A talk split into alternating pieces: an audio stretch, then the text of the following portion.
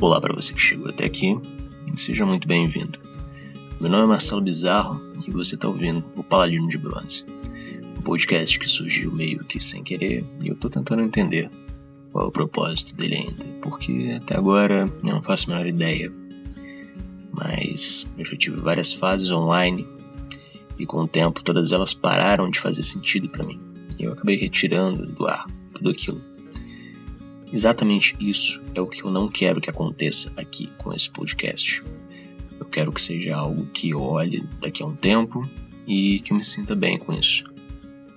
É o que eu quero muito que aconteça, mas eu não acho que vai ser o que vai acontecer agora. Eu não vou sentir orgulho do que eu irei compartilhar com vocês hoje. Eu não vou sentir alegria em dizer essas coisas, eu não vou me sentir bem. Vai ser meu teste de fogo.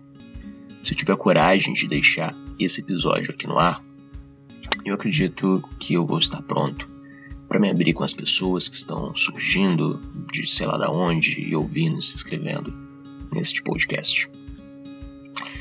Então eu quero falar do não, das marcas deixadas por ele, como eu fiquei fraco e inseguro depois de tudo que aconteceu.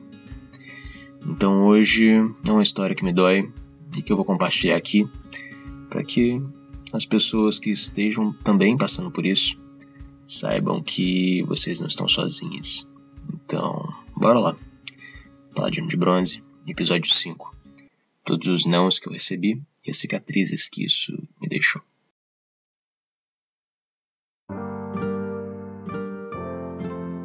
Eu estava terminando o meu curso técnico em edificações no IF. Eu estava terminando também o segundo estágio que eu tinha feito na vida. O primeiro foi em operações em um shopping center, no campus dos Goitacazes, e esse segundo era em geotecnia, que é o monitoramento do solo para que ele possa receber as cargas de edifícios, pontes, tanques, enfim.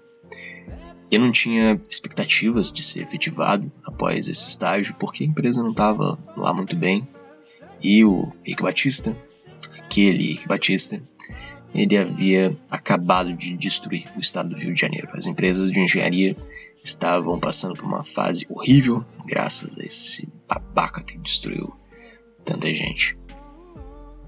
Então eu tive que procurar algo em outro lugar para trabalhar. Surgiu uma vaga de técnico em uma termoelétrica. Eu enviei meu currículo, fui chamado e fui fazer a entrevista.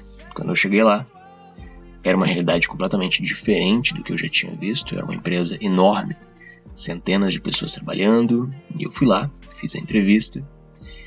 Vi que era um desafio que eu ainda não estava pronto, afinal, era um recém-formado e eles queriam alguém com um conhecimento muito específico na área que eu ainda não tinha. Antes mesmo deles me darem o um não, eu já sabia, já tinha entendido que aquilo lá não, não servia para aquilo. E foi então que o não chegou. Foi a primeira vez que eu levei um não, uma resposta negativa em um processo seletivo, e eu fiquei bem chateado. Mesmo sabendo que eu não estava altura do cargo, eu falei para eles da minha vontade de aprender, que eu estava disponível a ganhar menos até adquirir experiência, mas eu levei o não e eu fui embora para casa. Fiquei chateado, mas eu fiquei maravilhado com aquela empresa, cara. Eu queria fazer parte de uma empresa grande daquelas. Uau, foi incrível. Uma empresa gigante, e a possibilidade de fazer parte de tudo aquilo. Nossa, eu nunca tinha visto nada parecido. Nem nas visitas técnicas que eu fiz durante o meu curso técnico, né? Visitas técnicas no curso técnico. Que merda, né?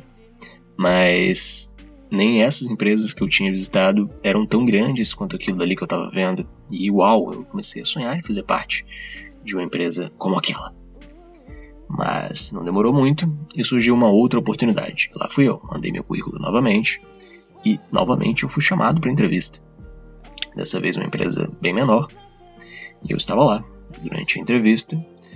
Eles falaram um salário tão grande que eu, cara, eu quase chorei por dentro, sabe? Mas por fora eu fiquei sabe? Todo dia me oferecem esse salário, sabe? Eu fiquei num semblante de, ah, sim, claro, estou pronto para poder ganhar tudo isso, moço. Dá aqui esse dinheiro, pelo amor de Deus. Era muito mais do que eu havia imaginado, né? Então, que se dane trabalhar em uma empresa grande, olha esse salário, cara. Meu sonho era ganhar aquele salário. E eu fui lá em todas as etapas do processo.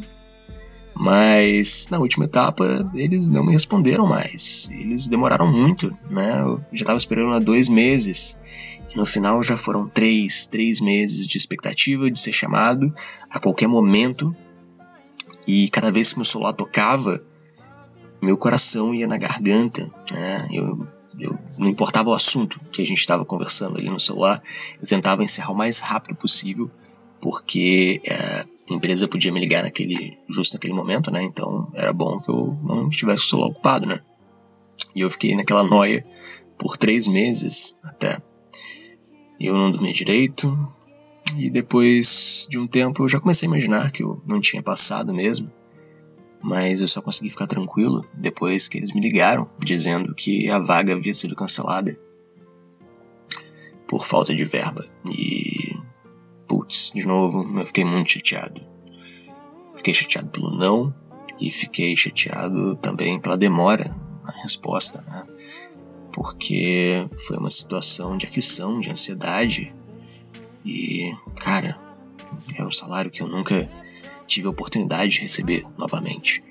Né? Minha vida teria sido completamente diferente se eu tivesse conseguido aquela vaga. Eu seria de outra classe social, talvez eu já teria conhecido outros países, comprado a minha casa, já teria tido dinheiro para poder me casar, provavelmente eu até já teria sido pai, mas nada disso aconteceu. Essa história não foi escrita. Porque o não, não ele não constrói história. E, bem, o tempo se passou, eu consegui um novo emprego, depois outro e outro. E aí eu cansei de ficar pulando de emprego para emprego. Eu trabalhava sempre em contratos curtos, era uma merda isso, porque eu começava a trabalhar já sabendo que era por tempo limitado, que logo depois eu estaria na rua e tendo que procurar um novo emprego. Então eu resolvi procurar um emprego em uma empresa que eu realmente pudesse ser parte dela me sentir parte de um time, sabe? E não sou mais um prestador de serviço, que era o que eu tinha me tornado.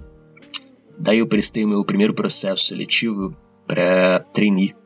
Eram quase 8 mil candidatos, eu nunca tinha concorrido com tanta gente assim.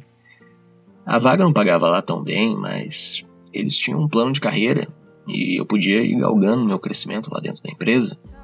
Eu fui lá, me inscrevi e fase a fase eu fui eliminando os outros concorrentes.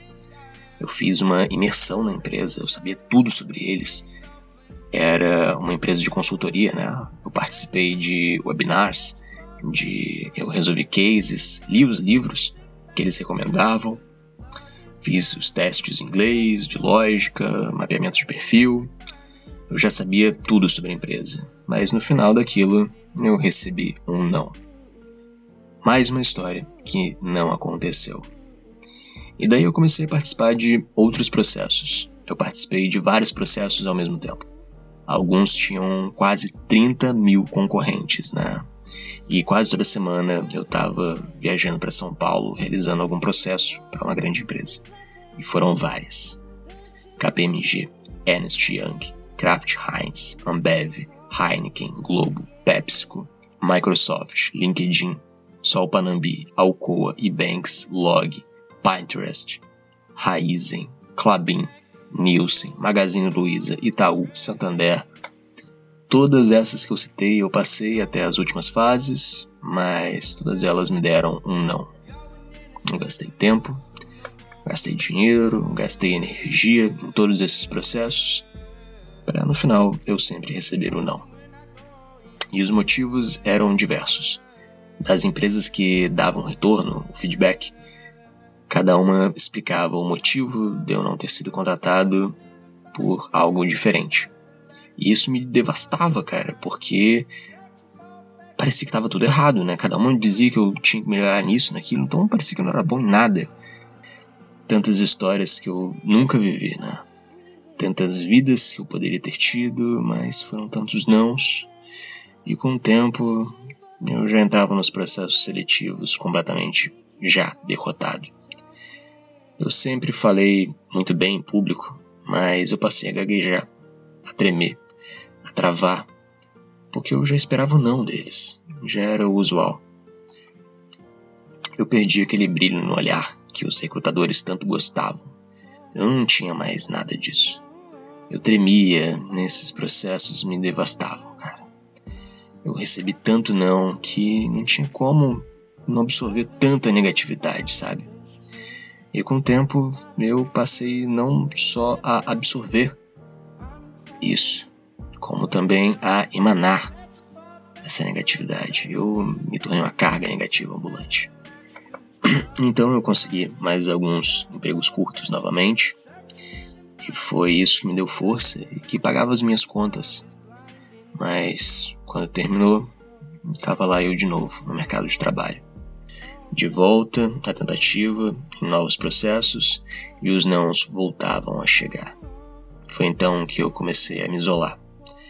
Eu não praticava mais exercício, não me alimentava mais direito, me isolei de todo mundo, terminei relacionamento, parei de conversar com amigos. Minha vida era eu no meu apartamento, me inscrevendo em processos seletivos o dia inteiro. Essa era a minha rotina. E torcendo para que algum dia eu conseguisse meu tão sonhado sim, mas eu estava vivendo o tão abominável não. Foi então que um dia ou melhor, uma madrugada, eu voltava de uma das fases presenciais de um daqueles processos seletivos que eu estava fazendo. Esse era em São Paulo e eu estava morando em Curitiba na época. Era madrugada, fazia menos um grau de temperatura.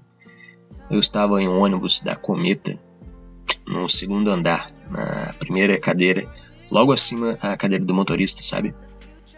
E eu estava lá, sem cinto de segurança, dormindo, com os dois pés no vidro. Foi quando aconteceu. Um baque. Eu acordei, o ônibus parecia estar flutuando. Só que eu parecia estar em pé. Na vertical, sabe? Eu tava deitado, só que em pé. Era muito estranho. Parecia que eu tava caminhando sobre o vidro do ônibus. E eu olhei para o lado e no outro par de poltronas, um cara de quase dois metros de altura estava sendo arremessado contra o vidro com uma violência descomunal. E os objetos que começavam a voar do porta-malas, né, que ficava em cima dos assentos, pareciam estar flutuando como em gravidade zero, né? Tudo isso acontecia em uma fração de segundos que parecia durar uma eternidade. E de repente o tempo voltou a correr normalmente e tudo que estava flutuando caiu e pum, sabe? Era um acidente. As pessoas começaram a se levantar, é, muitos cortes, escoriações, choro, gritaria. E comigo não aconteceu absolutamente nada. Quando o ônibus bateu, eu estava sem cinto, eu estava deitado, mas meus pés estavam apoiados no vidro da frente. E quando ele bateu, eu fui empurrado contra o vidro, que tudo que aconteceu foi que meio que eu fiquei em pé pela minha posição. E quando ele voltou ao chão, eu só voltei a ficar deitado, meio que eu já estava. E foi muito esquisito, mas quando o susto começou a passar, as pessoas começaram a ligar para os seus familiares, dizendo que o que havia acabado de acontecer, muito choro, comoção. E eu ali, eu não sentia absolutamente nada. Eu não sentia medo, alívio, vontade de chorar. Eu nem tinha para quem ligar, porque eu estava completamente isolado. É, todos saíram do ônibus, menos eu. Eu apenas voltei. Eu fiquei ali deitado e voltei a descansar. Aos poucos, as pessoas foram voltando também para os ônibus. Com o tempo, alguns peritos chegaram, começaram a anotar nomes, fazer perguntas. O socorro chegou. E depois de mais algum tempo, outro ônibus veio e pegou as pessoas que podiam seguir viagem para terminar e chegar até o destino. E só na hora dessa troca de ônibus foi que eu desci daquele ônibus. De novo, era madrugada, chovia, estava escuro, fazia muito frio. Mas quando eu saí do ônibus e eu olhei para trás para ver o que, que tinha acontecido de fato, o ônibus estava completamente destruído. Apenas o lado esquerdo, que era o lado que eu estava, né, ficou intacto. E isso aconteceu por causa de um instinto natural de sobrevivência. Um motorista que estava logo abaixo de mim, quando teve o um impacto, ele naturalmente tenta se proteger.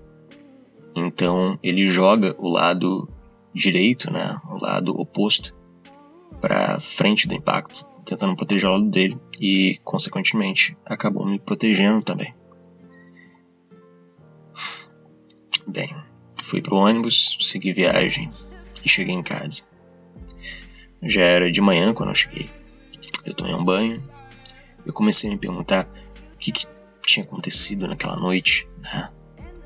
Foi então que eu percebi que essa total ausência de sentimento, de, de, de sabe, a relação que aconteceu não, não era normal. Eu fui para frente do espelho, eu tentei forçar o choro, mas eu não consegui. Eu não sentia absolutamente nada. Foi então que eu entendi, cara, que eu não sentia nada porque eu já estava morto. E não, eu não morri naquele acidente, não é um sentido. eu não era o espírito ali. Eu tinha morrido nos nãos que eu havia levado. Não havia mais nada de mim dentro de mim. Eu era só uma casca vazia, sem esperança, sem expectativa, sem fé. Eu me tornei o não. Era hora de aceitar a minha derrota. Hora de voltar para casa da minha mãe, engolir o meu orgulho e tentar começar de novo, porque já não restava mais nada de mim ali naquele momento. Os nãos me tiraram tudo, me tiraram eu mesmo. Eu já não achava que eu era capaz de mais nada e eu precisava me recuperar, porque eu estava completamente destruído. E assim eu fiz. E se você viu os outros episódios, você sabe o que aconteceu depois disso. E como foi me reencontrar e como eu consegui o meu tão sonhado sim. Mas o que você não sabe é que o não, ele, ele ainda está aqui. Todas aquelas histórias que eu não vivi, todas aquelas empresas que me fizeram querer fazer parte dela, para depois me fazerem acreditar que eu não era tão bom assim para fazer parte delas, tudo isso ainda está aqui dentro e eu ainda tenho medo. Eu tenho medo no nível que meu chefe já teve que me frear várias vezes para que eu parasse de trabalhar, porque eu tinha medo de a qualquer hora ele me mandar embora, porque ele iria descobrir que eu não sou tão bom assim, né? Desde que eu entrei naquela empresa, eu já fiz mais de 110 cursos de programação. Eu não estou exagerando nem um pouco. E eu fiz isso tudo porque eu tinha medo deles falarem alguma coisa e eu não saber responder e eles me mandarem embora.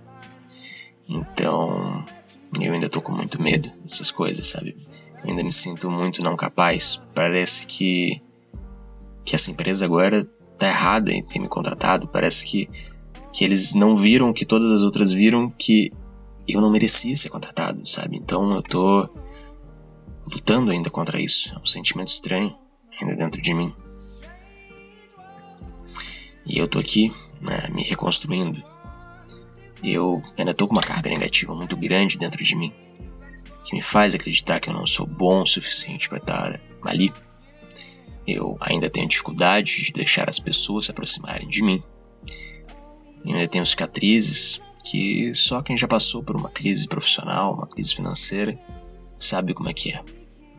O não, ele ganhou um peso muito significativo na minha vida. E o medo que ele me deixou do fracasso, o medo de fracassar novamente, isso ainda está muito vivo dentro de mim. E o que eu quero te contar com toda essa história, você pergunta, é que, cara, não cometa os mesmos erros que eu. Não dá tanto peso para essas empresas. nesses times de recrutamento durante o processo, eles não têm tempo ou ferramentas para analisar o quanto você é capaz de entregar bons resultados. Não, cara, eles não conseguem analisar o quanto você realmente é válido para aquela vaga ou não.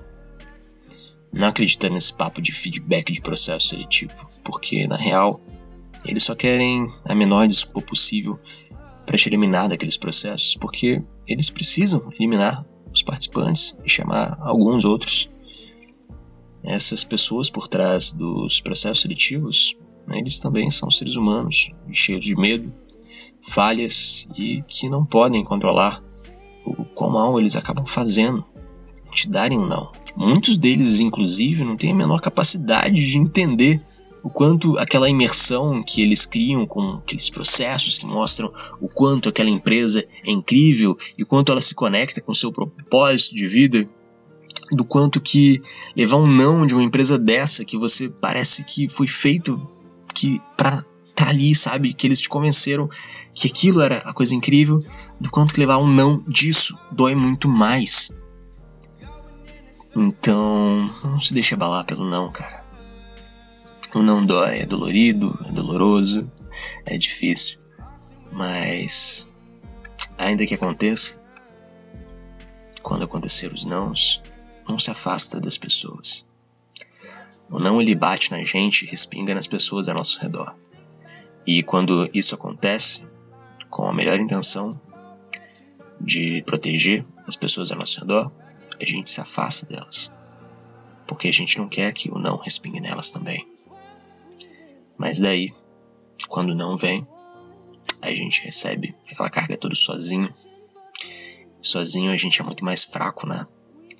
O ser humano ele só conseguiu vencer a evolução porque ele aprendeu a trabalhar em conjunto, em comunidade.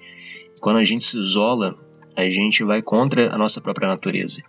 O isolamento é uma das piores coisas que o ser humano pode fazer com ele mesmo. Isso causa um estrago na nossa capacidade de ver o mundo que nós nem podemos imaginar. Então, fica perto de quem você ama, de quem te quer bem. Não se afaste das pessoas, não, cara. Não dê o não para as pessoas que te cercam. Conversa, expõe o que você está sentindo, não para o recrutador, ele não está nem para os seus problemas, ok? Conversa com as pessoas que estão ao seu redor. Busca energia lá. Para que na hora do processo seletivo você esteja cheio de energia para poder lutar pelo seu tão sonhado sim.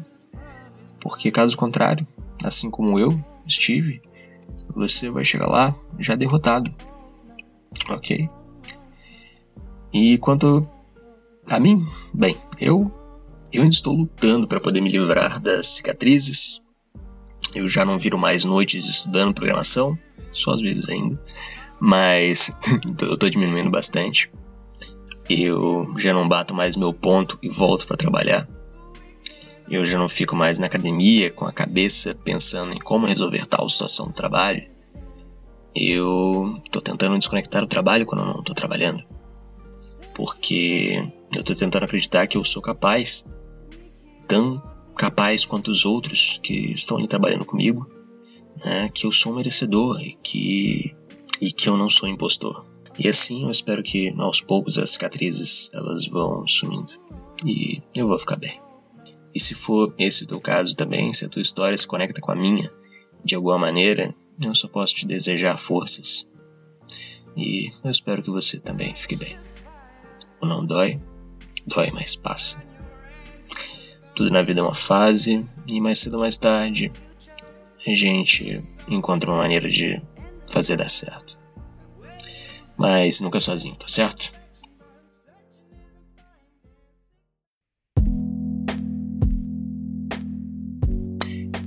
Se você chegou até aqui, cara, eu só posso te agradecer, cara. Muito obrigado por ter me ouvido até aqui. E eu eu não quero ficar pedindo para você compartilhar nada com ninguém, comentar sobre esse podcast. Não, cara, faz isso se você quiser, se você achar que vale a pena. Mas esse episódio em específico eu vou te pedir para compartilhar sim. Compartilha com quem também está passando por uma fase de desemprego, pela fase dos nãos. Talvez essa pessoa precise de ouvir que outras pessoas também já sentiram as dores dela. Então, é isso, carinho.